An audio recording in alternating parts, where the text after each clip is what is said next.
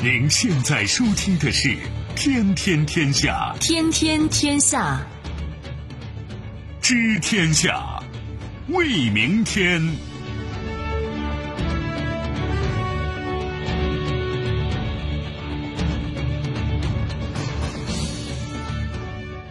听众朋友，大家好，您正在关注收听的是《天天天下》节目，我是夏萌，有请本节目评论员重阳。重阳你好，各位好。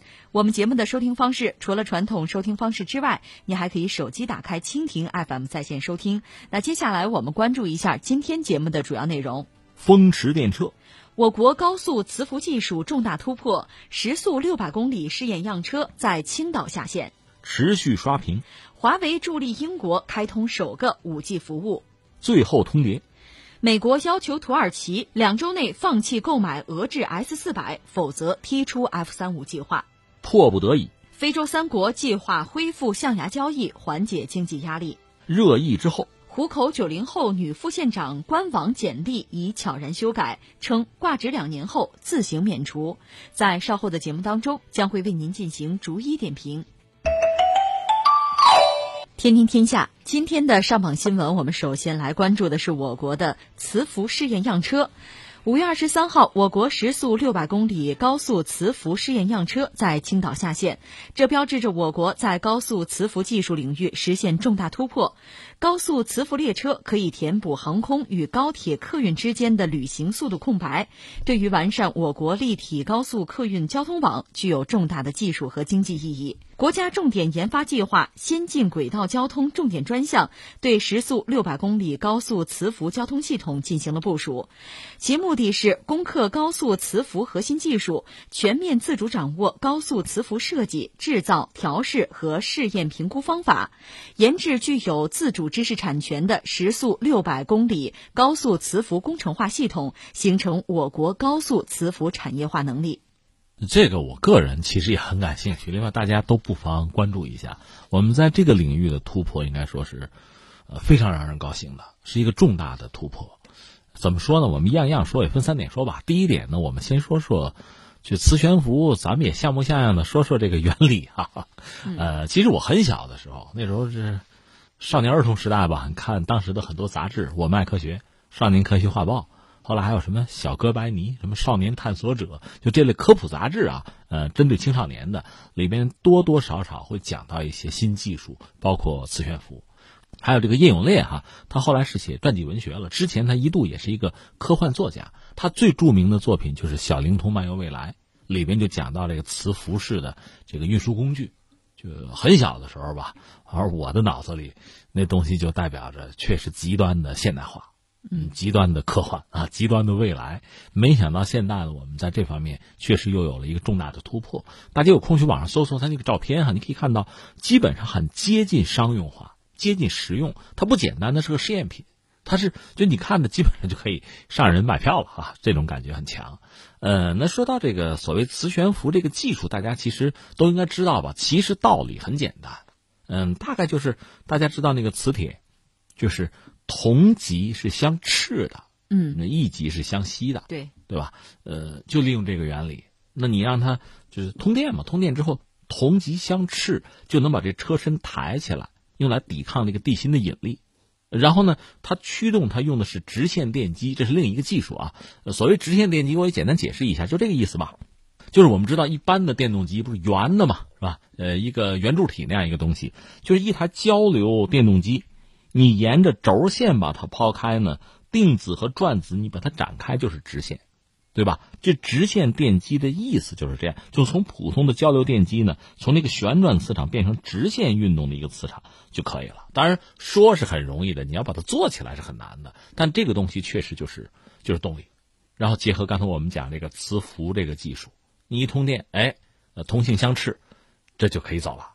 那你要停的话。电一停，它咔嗒就停在这儿了。而且因为它是用电分段供电，会带来什么结果呢？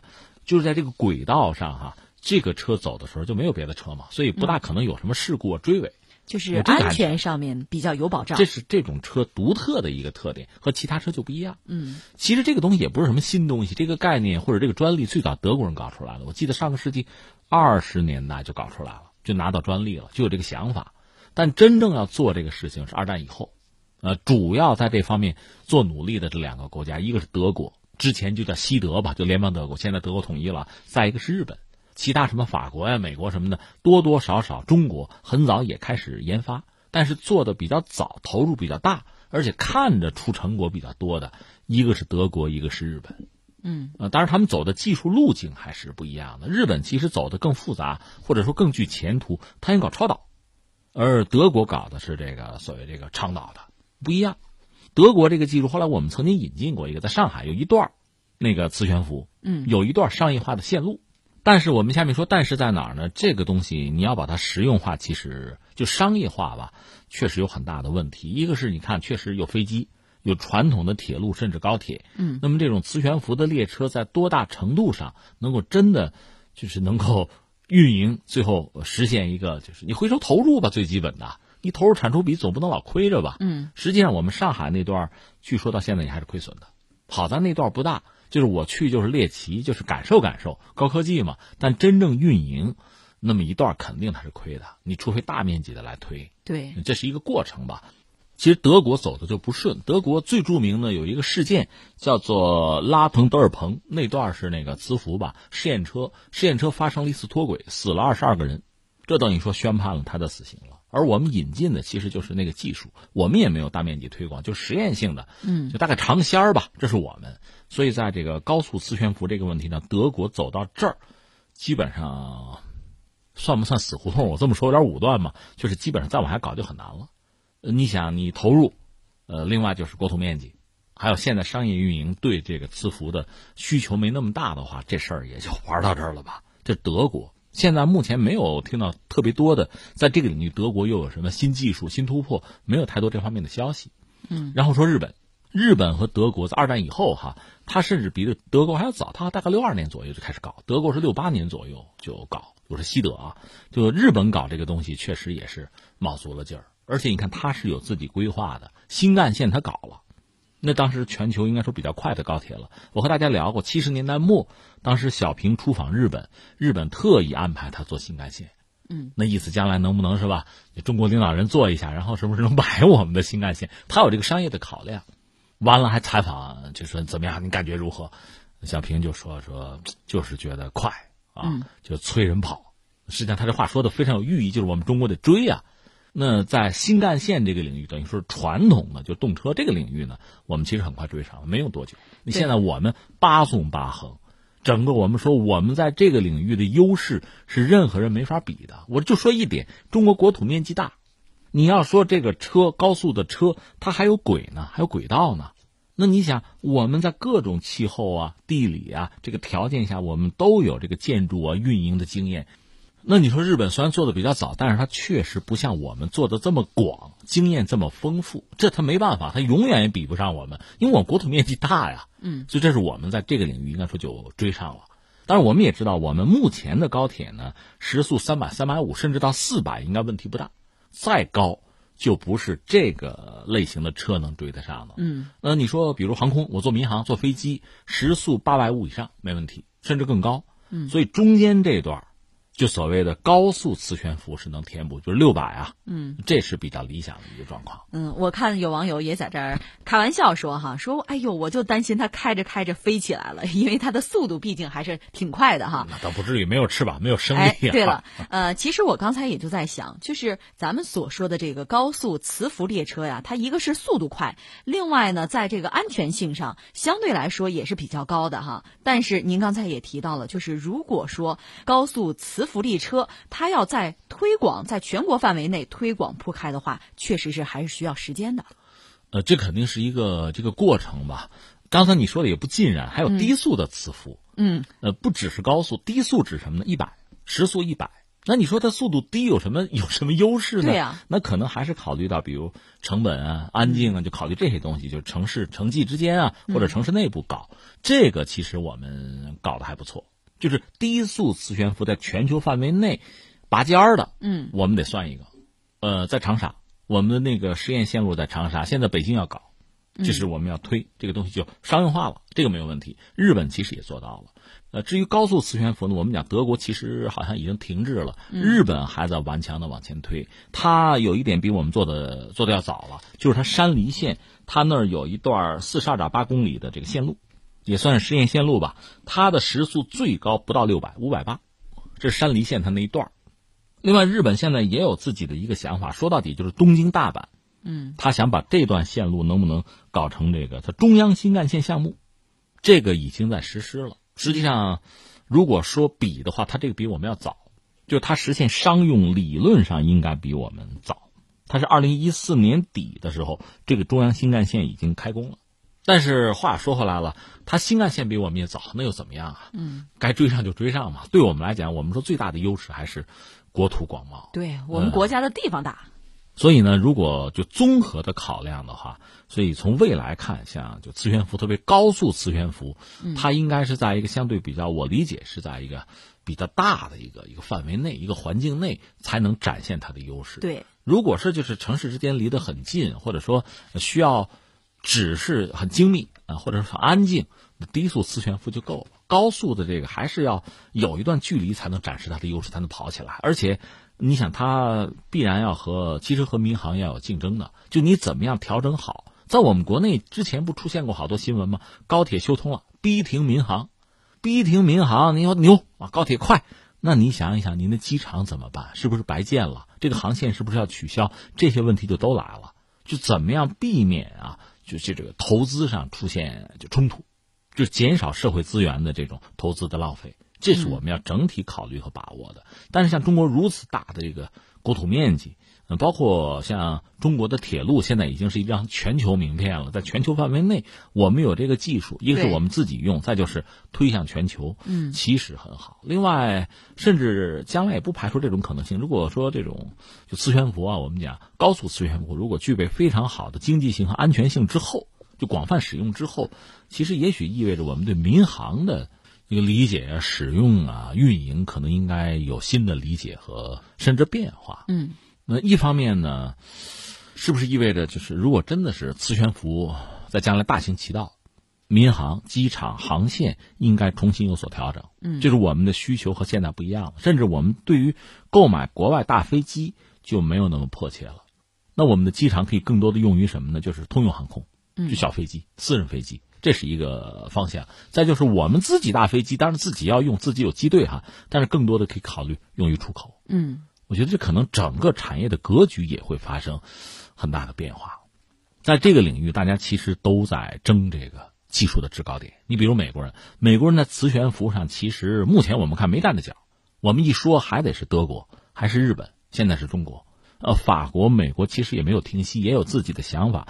你看，美国人提的概念是一千公里。时速一千公里，那 很快的。那用什么方式呢？马斯克现在不是搞什么？他搞那个管道，他有一个什么无聊公司是吧？他那个管道是什么呢？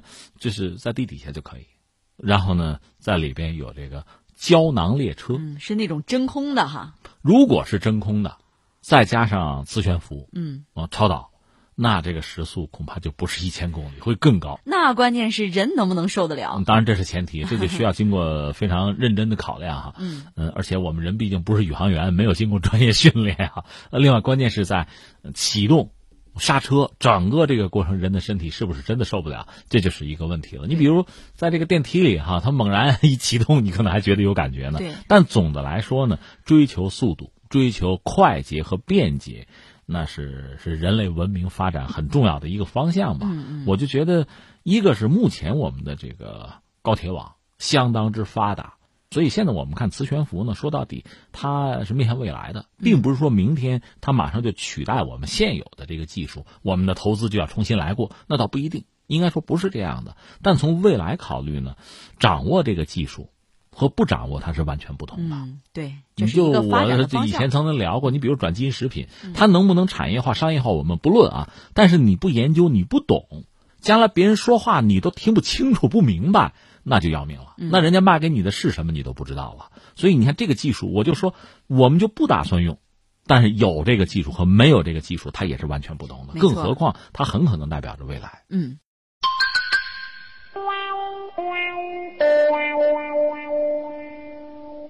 好，听众朋友，您正在关注收听的是《天天天下》节目。那接下来呢，我们要说说美食。炸鸡，不管是大人还是小孩都喜欢吃，但是呢，有的父母就不愿意让孩子多吃，毕竟啊，这油炸的食品吃多了对身体会造成负担。这个时候，我们就需要其他的产品来转移一下孩子的注意力。哎，德州五香扒鸡就是不错的选择。今天呢，就给大家带来一个小小的福利，在我们的微商城如意购里面，这款德州五香扒鸡是用老汤熬制，口味咸鲜香嫩，肉嫩骨酥，一抖之下骨脱肉烂。正是因为有这个特点，所以叫做脱骨扒鸡。它采用现代的杀菌工艺，让您吃得更健康。另外，今天给大家的主播福利是我们德州五香扒鸡原价三十九块九，现在下单就可以领取二十块钱的优惠券，券后只需要十九块九，还不到二十块钱，真的是超低价格回馈给了我们的听众。那现在呢，大家就可以搜索微信公众号“河北综合广播”，关注之后点击菜单左下角的“如意购商城”进行购买，或者呢，您可以进入河北综合广播公众号发送优。优惠两个字就会弹出今日主播推荐，就可以购买了。听听天下节目继续。英国主要电信运营商之一意义公司二十二号宣布，五月三十号会首先在英国六个主要城市开通五 G 服务，这也是英国首个正式启用的五 G 服务。该公司重申，将继续在其部分五 G 网络基础设施当中采用华为的设备。部分外国媒体报道称，意义部署的这个 5G 网络将不会使用华为的设备。意义母公司英国电信的一名发言人当天回应说：“正如我们此此前所声明的，华为将继续为我们提供 5G 接入设备。这家公司依然是我们所重视的具有创新能力的设备供应商。”据意义介绍，该公司的 5G 服务会首先在伦敦、卡迪夫、爱丁堡。贝尔法斯特、伯明翰以及曼彻斯特这六个主要城市开通，接下来还会陆续在布里斯托尔、利物浦等另外十个城市开通。呃，华为持续在头条是吧？持续刷屏。前两天是华为的任正非，他最近频繁的出镜哈，接受媒体的采访，发表自己就是华为的声音哈。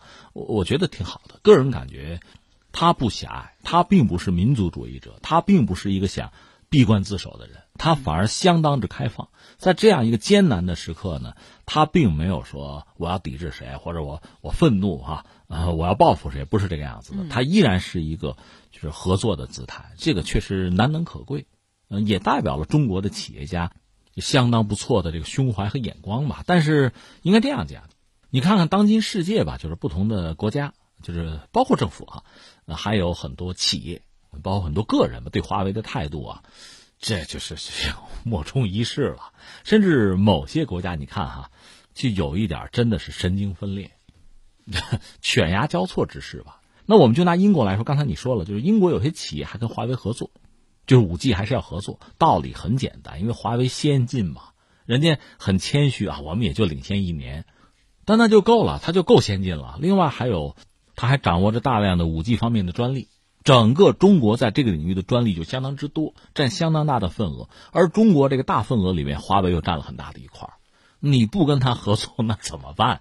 合不合作，该掏钱你都得掏钱，专利是人家的。所以有些英国公司选择，那没办法，我还得跟华为合作，捏着鼻子你也得合作。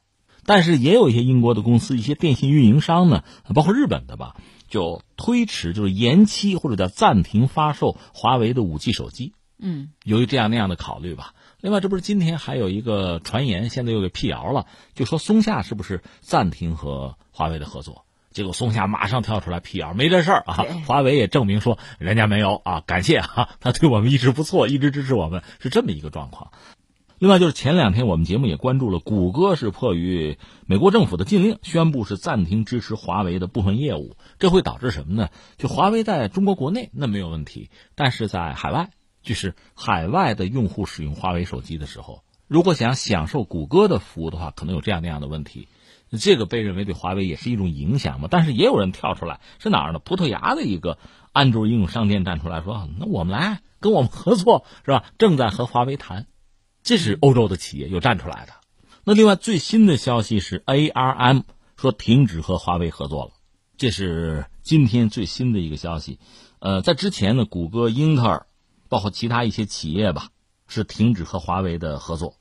现在是全球最大的移动处理器 IP 的提供商，就是 ARM，说是也暂停和华为的业务了。嗯，那对华为影响大不大呢？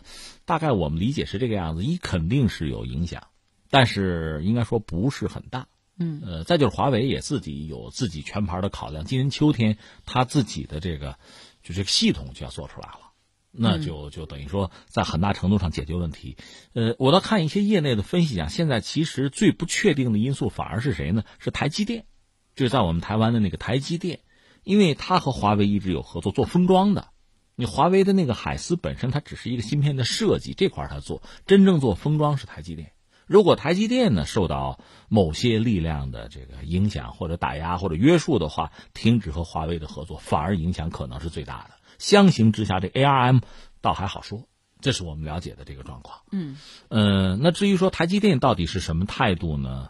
这个我们不好判断，但是我们只能说，华为确实是它非常大的一个，几乎是最大的客户。如果真的放弃这种合作的话，那基本上是两败俱伤的一个结果。我们只能这么做了一个判断啊。嗯，那对于华为来说，哈，开拓疆土的一个利器还是自己手里的领先的技术。那么说到华为呢，我们都知道，又便宜又好的产品，那肯定就会有市场。随着华为的产品也好，技术也好，哈，越来越多的占领了市场，那么我觉得是不是某些国家也会想一想，进华为有没有意义呢？呃，我最近呢关注这么一条消息，就是美国国会有提案。就是因为确实，如果就去华为化，华为、中兴都不使用的话，会给美国企业和用户带来很大的麻烦。所以他们打算，要不拿出七个亿就美元，拿出七亿来，我做补贴或者补偿。就目前我们知道，华为基本上已经退出了那个市场。问题在于，在美国大量的就是边远地区吧。嗯。嗯，那国家其实国土很广袤，真正的大城市就是那些，是吧？发达的地区是那些，广大的不那么发达的地区，它这个从电信运营来讲，没人愿意去那儿投，就大的电信运营商不愿意去那儿投这个钱，没用，不挣钱。那这个地方就让给了很多中小的企业，中小企业呢，它资金技术的优势又没有，选择华为比较多。所以前段时间就美方这样一做呢，有美国的中小企业站出来说，就是我们是负责在美国边远地区就维持这个通信的，是吧？用的是华为的设备，如果不用的话，那我损失很大。那你得换人呐，换企业，换设备，整个换模式都要换的话，那损失太大了。对，损失太大，你要不给我补偿，要不然我没法闹了，我我怎么办啊？这是突如其来的事儿，也没个预警。所以美国国会现在有人站出来说，要不弄七个亿。给他们，嗯嗯，但是七个亿远远是不够的。按照计算，咱们最少八到十个亿，最少。因为你想，这就算是有，今天我给你钱，也不是明天你马上是说换，找这个新的服务商，这事情就解决得了。对，他们现在面对的是这样一个问题。呃，至于我们这方面，我看这个财政部也是新的消息，是对这个芯片和软件企业这个优惠政策，一系列优惠的政策，就是鼓励这方面的发展。就是对我们来讲呢，还是按部就班，就是我们那句老话，把自己的事情做好。对。天天天下，接下来我们要关注的是美国和土耳其之间的博弈。此前，土耳其总统埃尔多安访问俄罗斯，并且会见俄罗斯总统普京之后，表示购买 S 四百已成定局，两国还将共同生产 S 五百防空系统。现在，美国的最后通牒来了。美国媒体五月二十一号报道，据知情人士称，美国国务院要求土耳其两周内放弃采购俄罗斯 S 四百防空系统，同时采购爱国者。如果土耳其一意孤行，将被清理出 F 三五生产计划。土耳其采购的一百架 F 三五 A 型战斗机不予交付。哎呦，这个 这个事情有意思了啊！我们也分三点说。第一点，先说什么呢？就是美国土耳其的目前的这个生意啊，这个生意，我们说 F 三五这个生意，其实对土耳其影响是很大的，因为土耳其是北约成员，而且你要论军力呢，在北约里，它还算是个强国。你看北约里很多欧洲国家是吧？你别以为欧洲国家有多强，包括像什么英国呀、法国呀、德国呀，尤其是英国和德国啊，他们自己的媒体报道就说，欧洲人啊能有四架战斗机同时起飞啊，这就是空军强国了。嗯，就到这个地步，没什么像样的空军了。土耳其呢，机队是比较大，之前我们知道他打下俄罗斯飞机，就那个苏二四，那个时候，不少人就比较俄罗斯和土耳其的军力，就比较空军，忽然发现，哎呦，土耳其很厉害啊！土耳其是应该说有北约最大的 F 十六的机队，就是美国飞机。土耳其现在海空军主要的装备是西方装备，尤其空军呢，呃，大多是美国装备，这是个前提啊。说到这儿你就明白他为什么一买就买一百架 F 三五，有钱。另外呢，它量需求也大。这是一单大生意，美国人当然就很高兴，就就成了啊，没问题，就把它列入 F 三五的这个计划。F 三五是美国有史以来最大的一个，其实是个商业开发计划，又是军火，是这么一个东西。本来搞得很好，另外还有一个岔头，我必须说一下。前不久土耳其呢，他自己造的一条航空母舰给烧了，造了一半烧了。呃，当然他没有这个能力，他用的是谁？西班牙的技术啊。但是这船烧了，那修呗。这是一条就是轻型航母，如果他真要带飞机的话，其实只能带 F 三五 B，又是美国飞机。他买的是 F 三五 A 啊，但是如果双方关系好，再续点 F 三五 B 也不是问题。没有这个飞机，它航空母舰就没有固定翼飞机，就这么简单。那在这个时候，美国就就又掐你脖子了，听我的啊，万事皆休；不听我的，飞机我不卖，你拿不到，还得要制裁你啊。对。你就这么一个状况，所以我们特别讲，为什么说 F 三五这个东西，它麻烦在哪儿呢？对土耳其这个事压力在哪儿呢？我算说清楚了，对吧？这是一个。那么第二，我们再讲土耳其，土耳其我们多次聊过，他最近这些年呢，在国际舞台上应该说相当活跃，很多事情都有他啊，很多事情他主动要表态，而且确实呢，从去年开始，他和美国的关系应该是急转直下，而且现在他国内经济状况也不是很理想，但是埃尔多安总的来说还是。给人留下比较强硬的这么一个姿态。至于他和美国的博弈呢，我们知道去年有一系列的事件，包括沙特那个记者卡舒吉那个事件，背后也是，呃，有沙特是吧？有土耳其，有美国几家在博弈。另外，美国和土耳其之间还有几个问题，一个问题涉及到那个库尔德人，美国和库尔德人是盟军，而土耳其最腻歪的就是怕库尔德人独立建国，哪怕搞一个大的自治区，他都受不了。这就涉及到在叙利亚的博弈了。另外呢，还有一个居伦。居伦呢是一个老迈年高的一个政治人物吧，宗教领袖吧，是埃尔多安呢算是死对头。他们俩曾经是政治盟友，后来闹翻了。而这个人现在在美国的庇护之下，在卡舒吉事件闹到最凶的时候，美国也曾经向埃尔多安挥动橄榄枝，说要不把这人引渡给你，就出卖居伦吧。但是土耳其这边其实并不在乎，两码事儿啊，不用放一块谈。等于说美国这个话题，土耳其根本就不接，无所谓。但是维持我自己一贯的风格。嗯，再有一个事情是土耳其服软了，就是有一个教士，这是美国人，那他呢在土耳其这边被判了。嗯，因为既涉及到居伦事件，就是居伦运动，又涉及到库尔德人的问题，所以这个抓了，抓了之后美国就给压力，经济制裁，最后这人给放了。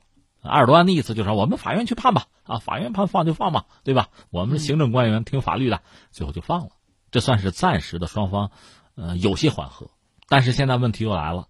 实际上，这个事情也不是说今天刚发生的，其实也积聚了一段时间了。嗯，这说起来，你看啊，多年前了，土耳其就曾经想就全球招标要买防空导弹，当时我们中国都参加竞标，我们的红旗九还胜出了，但是活活的就被拦住。当时北约站出来说不能买中国导弹啊，那个我们不兼容，最后就没买。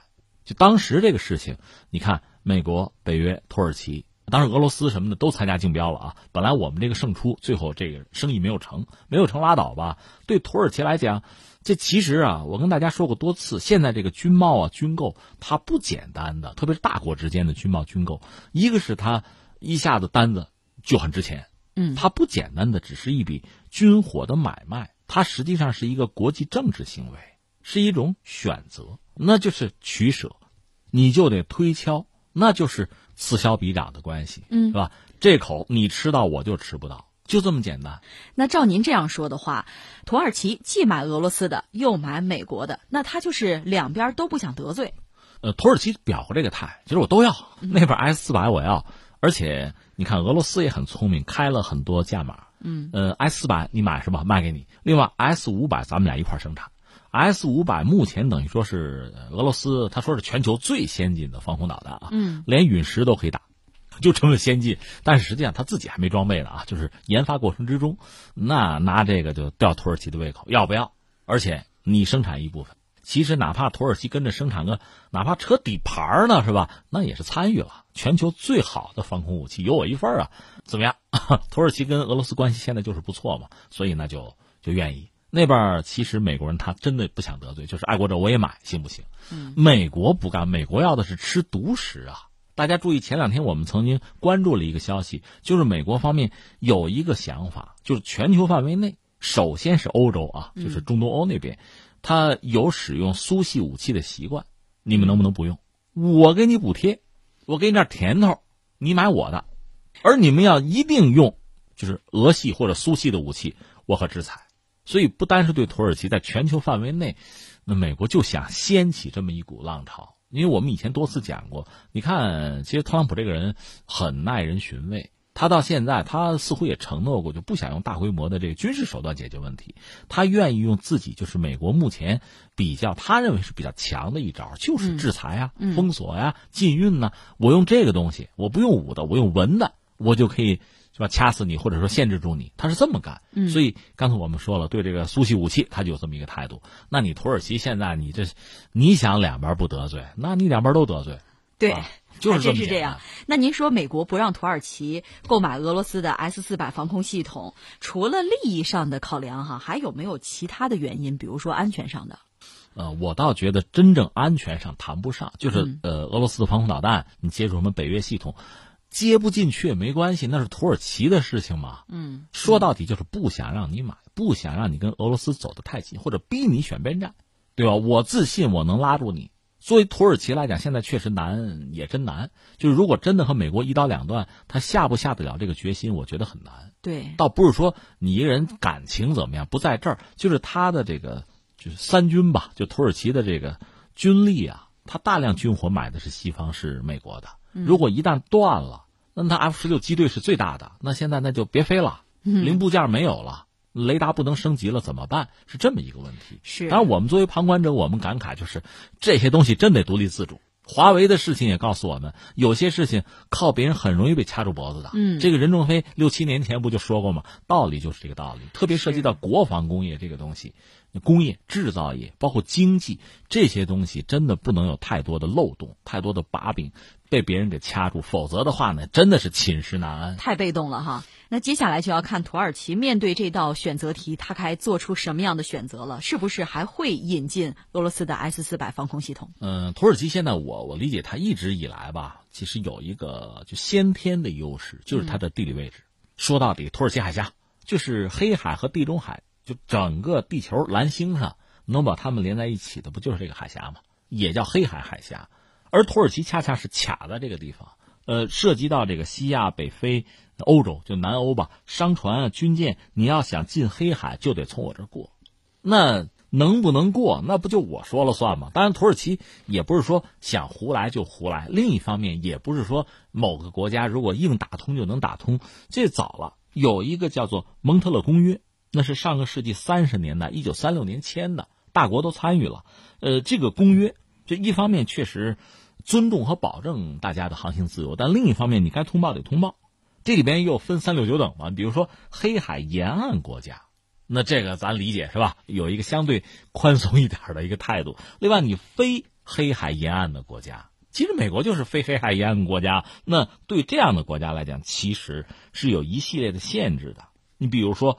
我这随便说一条啊，不得超过九艘总吨位不超过三万吨非黑海国家的军舰同时通过，不行，过的话允许在黑海停留不超过二十一天，这都是有明文规定的。那蒙特勒公约有说法的，那既然公约嘛，大家说了就算呗，否则的话那是对人家主权的一个挑衅了，对这个国际上这个大家共同认同的这共识啊协议的一个挑衅了。那土耳其它地理位置就在这儿，就这么特殊。黑海啊，就在这儿。你比如说，美国军舰进黑海，要对俄罗斯有所动作啊，有所威慑，那土耳其得配合嘛。不配合的话，那那怎么办？所以美国恐怕也会有所顾忌。你如果真把土耳其推到俄罗斯一边去，那整个这个格局，那中东这儿格局就会变。嗯，那甚至我们说北半球也好，或者说整个全球的格局，多多少少的会发生一系列的变化。这两天大家听我们另一个节目，就是《今天大不同》里边，我们曾经讲到一个什么呢？蝴蝶效应。嗯，蝴蝶效应大家都知道吧？不是所谓的什么加勒比海的蝴蝶扇动翅膀啊，德克萨斯就有什么龙卷风啊，就这个意思。它怎么讲呢？就是这个全球这系统很复杂，你可能是很微弱的一个力，一点点的这个误差，可能带来特别严重的后果。你真的和土耳其这搞翻的话，对美国的全球战略。那就肯定是没有问题嘛，肯定就不受影响嘛。那美国人有什么把握呢？其实也没有把握。这等于说麻杆打狼两头怕。从土耳其那个角度来讲，我们不是说了，如果真跟美国闹翻了，他的海空军其实一夜之间是不是就瘫痪了？有这种可能。他大量的这个飞机，就现在他作战，就部队飞机怎么办？另外呢，库尔德人那会不会给他出个难题？这些问题就出现了，所以他恐怕也不会选择和美国闹翻。但是呢，你作为一个他自己认为自己是一个大国嘛，所以作为一个大国，当年有奥斯曼土耳其帝国的荣光，现在美国就是给你个倒计时啊，俩星期是吧？你怎么办？这这面子呀，打脸呢？你如果就是这认输认栽了，这好像也没有办法，没有办法和人打招呼。对，那你说不的话，可能面临刚才我们说的这样美国的制裁。对，嗯，而且呢，我和大家曾经讲过，比如印度。印度干过这么一个事情，以前呢，就印度刚独立的时候，它整个的军工体系啊，就是国防啊、防务啊，完全是英国式的。嗯，后来他和苏联走近，那就把英国式的这套东西完全抛弃掉，转而就引入了苏联的这个国防体系。那这是一个漫长的过程，需要花大量的钱，就整个制式是不一样的啊。那如果说土耳其也要完成这个转变，就放弃西方、放弃美国这个东西，我真的就投俄罗斯这边了。我就说，嗯，在这个。军贸上，在整个防务上改弦更张了，这是一个巨额的投入，而且需要花很长的时间。嗯，等不起，等不及。那在这个过程之中，真出点事儿了，就像我们不是说嘛，呃，平常生龙活虎，一到手术台，那就不能动弹了，打了麻药了。有人就是趁你病要你命，嗯呃，就就不能等你下手术台，你一下来又生龙活虎，就是你躺在上面的时候。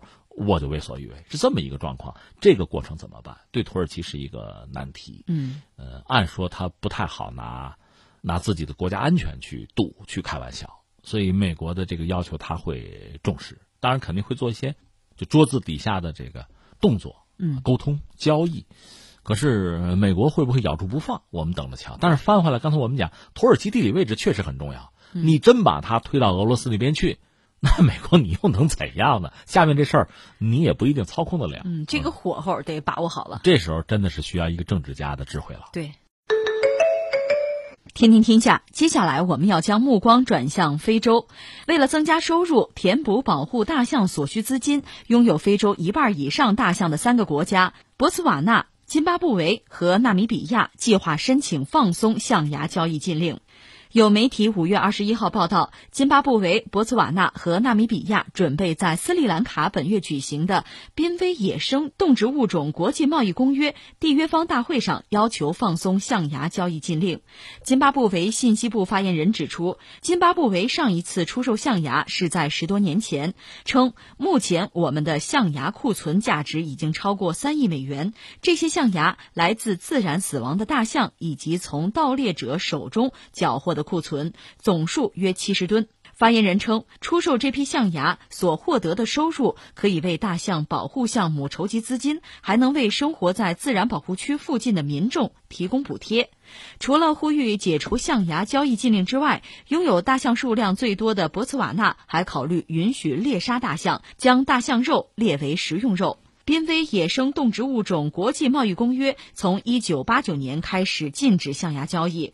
二零零八年，津巴布韦、博茨瓦纳、纳米比亚和南非被允许一次性出售一百吨象牙。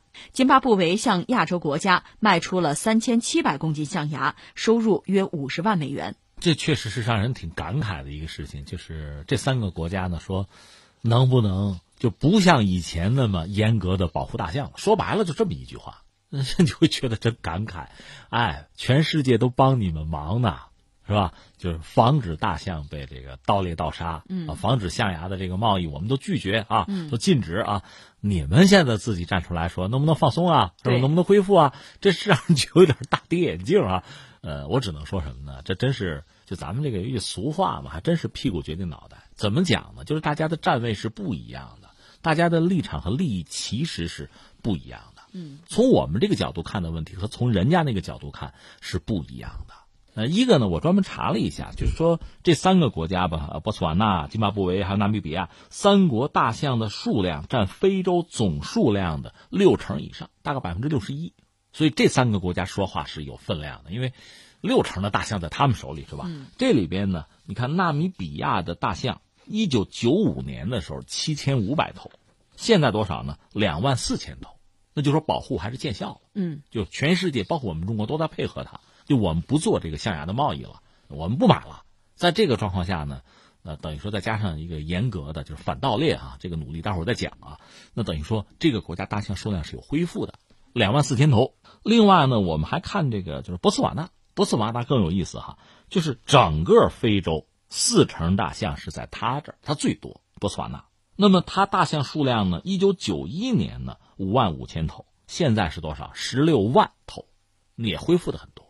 其实这个我们都知道，大象数量多少啊？我们作为一个环保主义者，我们当然有我们的态度。但是作为当地人呢，一个这三个国家其实很穷，有的国家还造成希望制裁呢啊，这肚子吃不饱的。所以你看，有的说这大象肉咱们把它列出来，能吃咱吃啊。嗯，没肉吃嘛，说到底，所以这几个国家站出来说，等于说之前咱们约的那个能不能放松一点？呃，就是我实在是没钱。其实你想，就是我们国家也报过哈，云南思茅那边就是保护大象嘛。那你既然保护大象，大象相对来说就为所欲为了。那农田什么的，人家是吧该来践踏，该来采，吃个苞米什么的，那你别拦着。那这意味着什么呢？意味着当地的住户就农家会受损失。这个损失，你说国家相对我比较富裕，我给你补，对吧？我给你搞个电网，搞个栅栏，然后通过这种方式，就你就是象进人退，你给人家让一个大点的地方出来，是吧？住个大 house 哈，这行。但你想，这些国家比较穷的话，一定的象牙贸易对他来讲反而是个收益，只要大象控制在一定的数量啊，不至于说就是在在繁衍上出问题。能维持一个正常的一个一个种群就行，剩下的能卖点钱就卖点钱，能吃个肉还吃个肉，这是他们的想法。这个想法呢，作为我们，我觉得很难，就是从道义上或者怎么样去给人家一个评判。你是站着说话不腰疼，你到他们这生活生活，恐怕你也就和他们想的一样了，就是这么回事儿。所以我就再三强调呢，就是作为发达国家。尤其是发达国家，包括我们中国，我们算是发展中国家，但是我们还真不是那种极端落后国家。所以有的时候你对人家的这个诉求，你真的不一定理解得了。之前我们也曾经讲过一个类似的故事吧，就是美国雷切尔·卡逊，这是一位著名的环保人士，他写的那个叫《寂静的春天》，就讲在美国农药对这个鸟、对生态的影响很大，那很多东西就不要用，比如 DDT 就不要用。嗯，这个甚至引起美国的很多化学公司的不满。官司什么都在打，最后雷切尔·卡逊是死于癌症，呃，环保之母啊，全世界都很很崇敬他。那我就说后来呢，他的这个想法就是农药对于环境的破坏吧，大家越来越多的关注而且认同。世卫组织后来干脆就说说这全球禁用 DDT，非洲也没有用。嗯，但是有一个数据，这数据很吓人，我都不敢相信，说因为不使用 DDT，在非洲间接造成多少人死亡呢？六千万。原因是什么呢？使用 DDT 之后，至少像这个蚊虫啊、疟疾啊，就这些东西绝迹了。那在美国考虑的是生态的问题，在非洲考虑的是基本生存的问题，对吧？你这个东西不用，那就是蚊蝇肆虐，最后大量的人，那这水也不清洁啊，很多人就这么死掉了。疟疾什么就完了，传染病。有了 DDT 这么一个东西呢，甚至我也知道这东西可能还致癌呢。但是对非洲人来讲，你别跟我说治不治癌，我先能活下来再说。最后呢，我看这个世界卫生组织站出来说：“哎，呃，非洲重新使用 DDT 吧。”就开始呼吁这个了。嗯，你怎么说？这不是一个闹剧吗？你听着挺可笑，但实际上这背后真要是那六千万人是因为就间接的没有使用 DDT 死去的话，那这账可怎么算？但是要站在大象的这个角度，哈，这个象牙对于大象意味着什么？大家可能都知道，哈，这个大象它的这个象牙掉了，或者是拔断了，它是不能再生的。如果说想要得到这个象牙，为了获得一个完整的象牙，哈，这个盗猎者们往往会把这个大象的脸部都会残忍的割断，然后从中抽出整根象牙。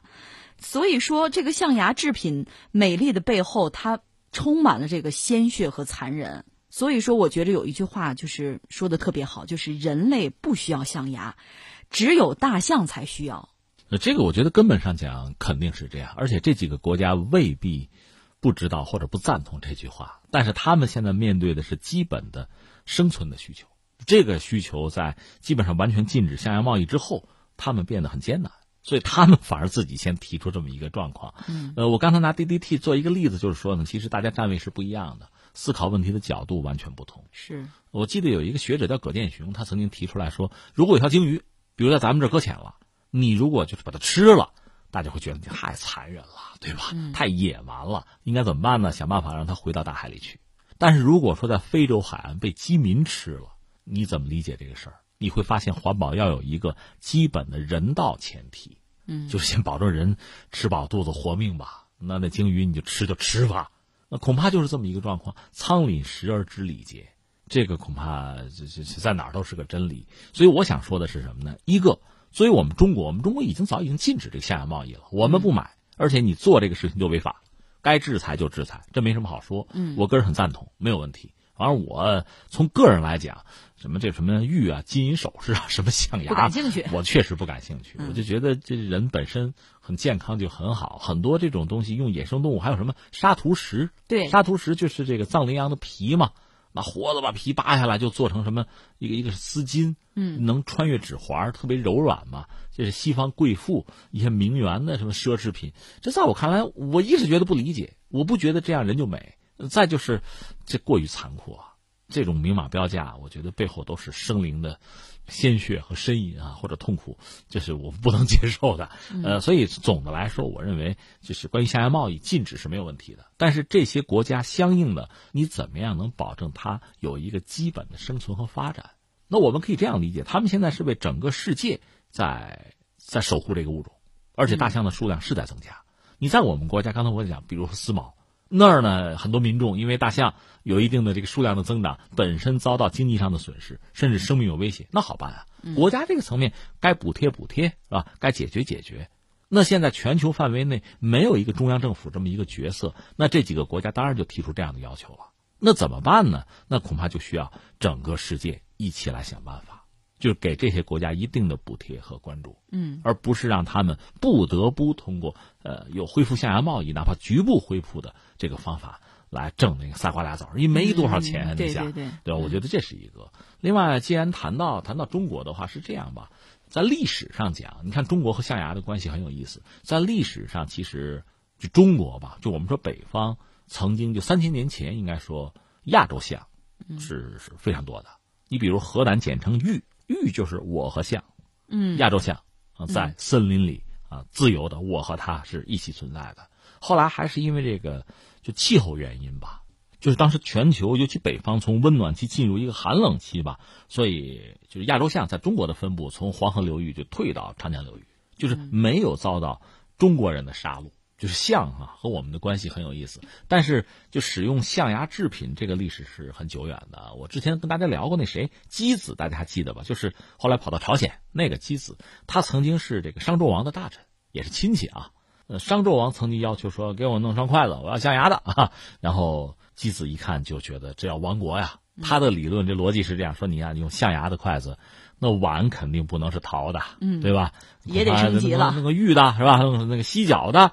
那你这么个好碗，你不能再放这个粗茶淡饭了，嗯那肯定就奢侈了。这么推下来，你要亡国，你小子要倒霉，就这样的。那说对了，这在我们历史上是这样子，但实际上就是中国人屠杀大象，呃，搞象牙这个历史没有。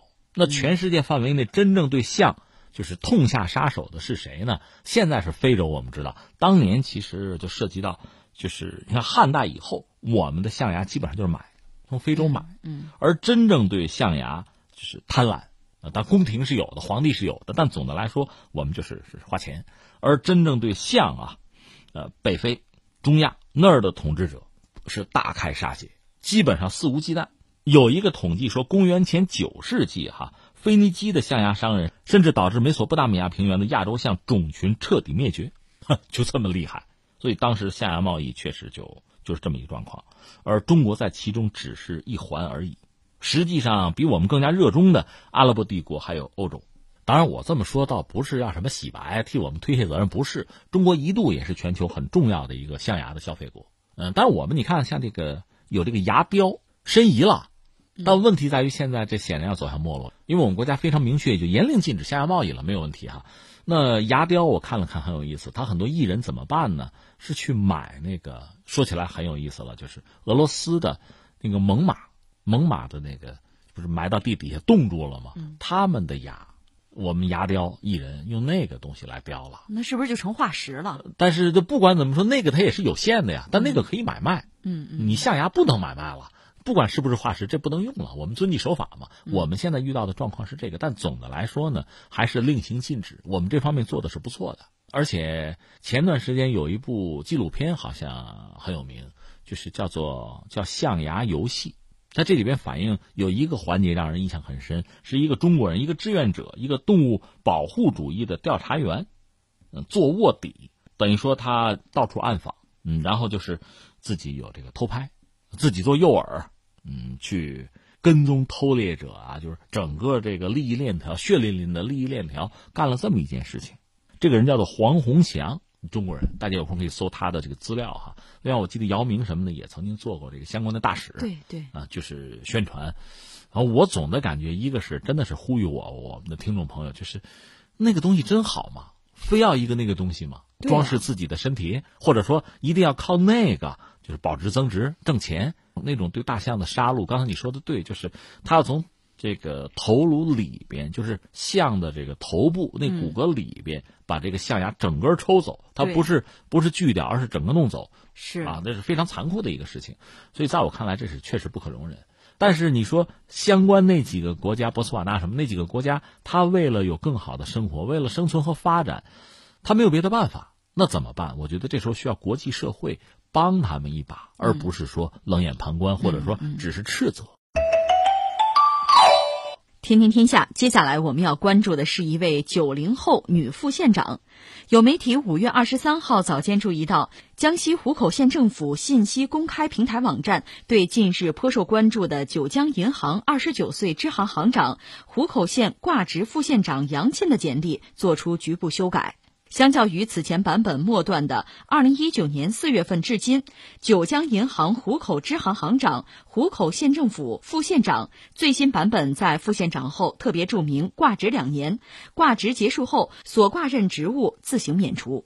媒体注意到杨庆旧版简历的单张网页截图。曾在社交媒体上广泛传播。目前，湖口县官方网站“县政府领导”栏目显示，杨沁为七名副县长中排名最后的副县长。杨沁，女，汉族，江西九江市人。一九九零年二月份出生，二零零九年五月参加工作，大学本科学历。随着今年四月份湖口县政府信息公开平台对杨沁简历的公布，这名支行行长受到了前所未有的关注。舆论惊讶于其学历背景和升职速度。这个事情也刷了好几天屏了，我们拿来聊两句吧。怎么说呢？一个是，我真的是要感慨，在今天这个时代哈。一个是就信息公开是很频繁、很普遍，另外呢，查询起来也相当的便捷。由此呢，公众对很多问题的关注，可能真的是超乎我们的想象。从这个角度来讲，你说媒体存在的价值和意义，我们自己干的这行其实都要打一个折扣了，对吧？我们关注我们的，我们认为大家关注什么，我们帮大家关注，可是不足以覆盖，不足以满足大家各种各样的需求。你像这个事情，就很有意思。那如果说我们再往下推一步，就将来呢，政务公开吗？那将来如果我很简单做一个小软件，我可以把全国类似的状况我都看一看，扫描一下，比较比较，画画地图。你想吧，这是会出现非常多的这个变化，而这些变化翻回来，或者说总体上可以以一个网络问政的这么一个方式，呃，成为一个现象，成为一个普遍的、持续的一个状况。这个我想对很多地方、很多这个就政府也好啊，这个主政者也好啊，我觉得会形成一种新的监督和压力。当然，监督和压力，我这是个中性词啊。怎么说这个事儿还是引起大家高度的关注？为什么？我觉得有这么几点。一点是什么呢？我们都知道，其实基层啊，我们就说中国啊，我们就讲基层的公务员也好，或者说是哪怕你说在银行一个单位里，因为我们有一个前提，中国人太多，对吧？基数很大，所以基层的公务员，哪怕像我们这个单位哈，你说我能够脱颖而出，很难的，指标就有限。先不要说你优不优秀啊，指标就很有限。所以能够脱颖而出的，我成为副县长，呀，一个几十万人、五六十万人的一个县，你算吧，真正就科级的，嗯，副科能有个二百人、三百人就到这儿，能再往上走就很难。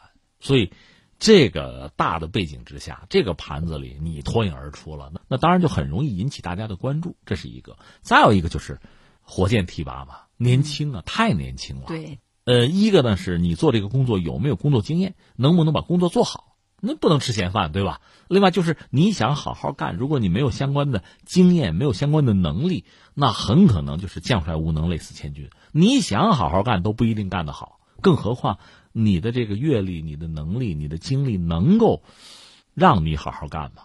这都是一个问题啊。呃，再一个就是很多人马上就会就会想到，哎，他家里干嘛的？有没有背景啊？对，裙带关系如何？这都已经成为大家一个固有的思维模式、思维方式了。所谓这个刷屏，大概就是这么一个状况。而刚才你讲的更有意思，很低调啊，那这两年两年之后就下来了啊，早不说，嗯，民意汹汹改的吧？事儿出了之后，对吧？嗯，你恐怕就大家就想这么一个状况，越描越黑嘛。所以我想呢，在今天这个时代，就是信息如此之发达。你网络问政成为一个，应该说，因为我们整个人口基数也很大嘛，大家有时间看一看这个，这对你是关怀，对你的公平公正是促进。所以我想，很多职能部门啊，政府机关也好啊，企业事业也好啊，对这个状况恐怕要适应、要习惯，甚至要欢迎。那由此我们说，就是相关的这个信息公开要做得更好，而且最好一步到位。